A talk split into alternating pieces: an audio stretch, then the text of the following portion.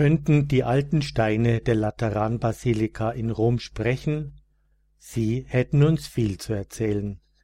Es sprechen, ja es schreien am heutigen Gedenktag auch die Steine der Synagogen, die am 9. November 1938 in Deutschland brannten und zu Trümmern wurden, aber wir denken auch daran, dass eine Mauer aus Todessteinen in Berlin am 9. November 1989 sozusagen porös wurde und einstürzte.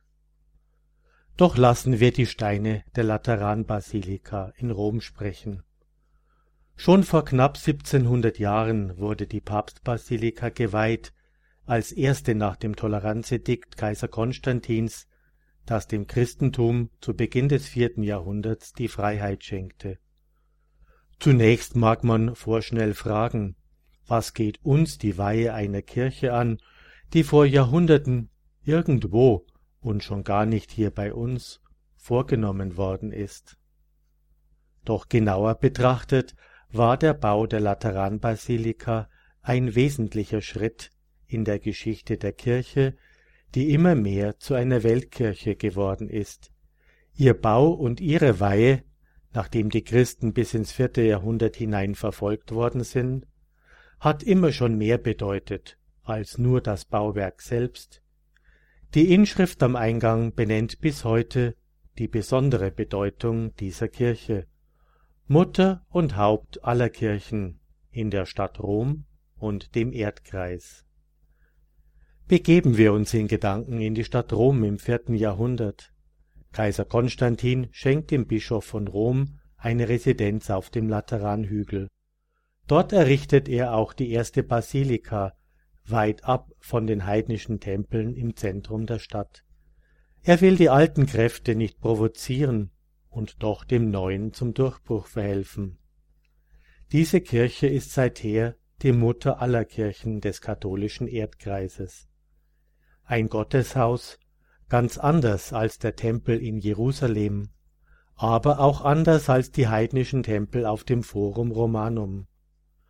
Mit der Lateranbasilika entsteht zum ersten Mal eine große Halle des Volkes Gottes.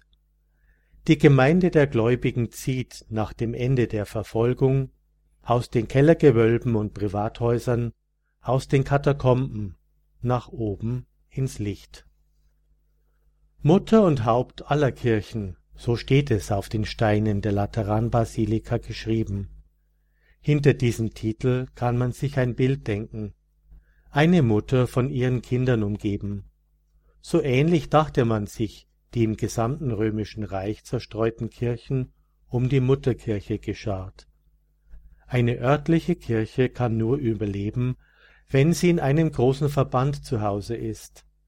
Jesus kannte diese Gefahr, deshalb mahnte er in seinen Abschiedsreden nachdrücklich zur Einheit. Auch die Apostel widmeten ihre Sorge für die jungen Gemeinden der Einheit. In späteren Perioden legten die Bischöfe der jeweiligen Nachbargemeinden einem neu gewählten Bischof die Hände auf, um diese Einheit zu bekunden. Zur Wahrung der Einheit gab es viele Initiativen bis zu gemeinsamen Versammlungen der Bischöfe, den sogenannten Synoden. Dem Bischof von Rom wurde, weil sich dort die Gräber der Apostel Petrus und Paulus befanden, von allen Bischöfen der damaligen Welt der oberste Rang zuerkannt. Die Autorität des Bischofs von Rom zur Wahrung der Einheit im Glauben stand außer Zweifel. Die Lateranbasilika, die Kirche des Bischofs von Rom, ist sonach das äußere, sichtbare Symbol aller Ortskirchen, das einigende Band. Doch es gibt noch ein tieferes Verständnis des heutigen Festes, das innere Band der Kirche. Die Worte der Bibel in den heutigen Lesungen helfen uns beim Verstehen. Ezechiel, der Prophet im babylonischen Exil, erfährt in einer Vision den Tempel als Ort der Gegenwart Gottes.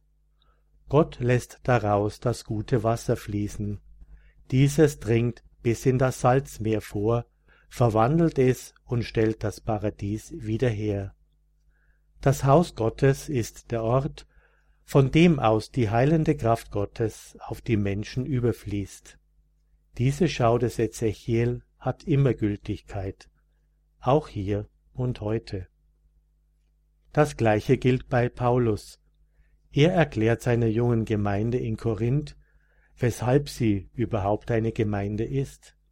Gott selbst hat durch Jesus Christus den Grund gelegt und darauf die Gemeinde errichtet. Aus diesem Grund darf sie wie eine Pflanze wachsen. Zugleich ist und bleibt sie eine Baustelle, an der ständig gearbeitet werden muss. Paulus und andere nach ihm und auch die Gemeinde selbst sind an dieser Baustelle beschäftigt. Gemeinsam errichten sie das geistliche Haus der Gemeinde. Es ist ein Ruf an uns alle, ein lebendiges Mitglied der Gemeinde zu sein. Ob alle Beteiligten gut gearbeitet haben, wird sich herausstellen, wenn einmal Gott das Haus durch Feuer prüft. Im Johannesevangelium bereitet Jesus sein Haus, den Tempel, zu einem Haus des Gebetes für alle Völker. Darum reinigt er den Tempel. Johannes entwirft ein wunderbares Bild. Der irdische Tempel in Jerusalem ist prachtvoll, doch der wirkliche Tempel ist der Leib Jesu. Dieser Tempel, Jesus, kann nicht wie der irdische Tempel zerstört werden, denn Gott erweckt ihn. Am Schluss heißt es im Evangelium, nach Ostern erinnerten sich die Jünger daran, dass Jesus von seiner Auferstehung gesprochen hatte, und sie glaubten. Unsere irdische Kirche, so sagen es die heutigen Lesungen, ist überall, an jedem Ort, eine Erinnerung an Jesus von Nazareth, den Gott nicht im Tode beließ, sondern auferweckt hat. Das ist das innere Band der Kirche. Der wahre Tempel ist nicht in Stein gemeißelt. Der wahre Tempel ist der auferstandene Christus. Auch daran sollten wir heute denken, wenn wir das Hochfest der Weihe der Mutter und des Hauptes aller Kirchen begehen.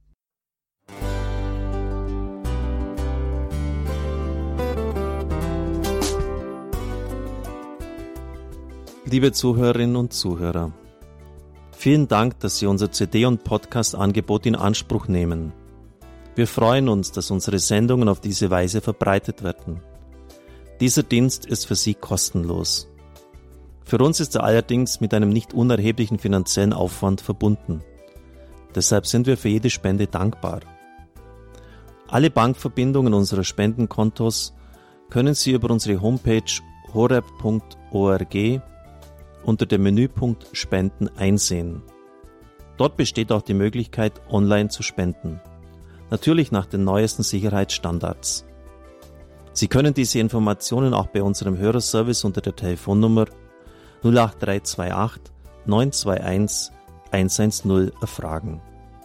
Ich wiederhole die Rufnummer 08328 921 110.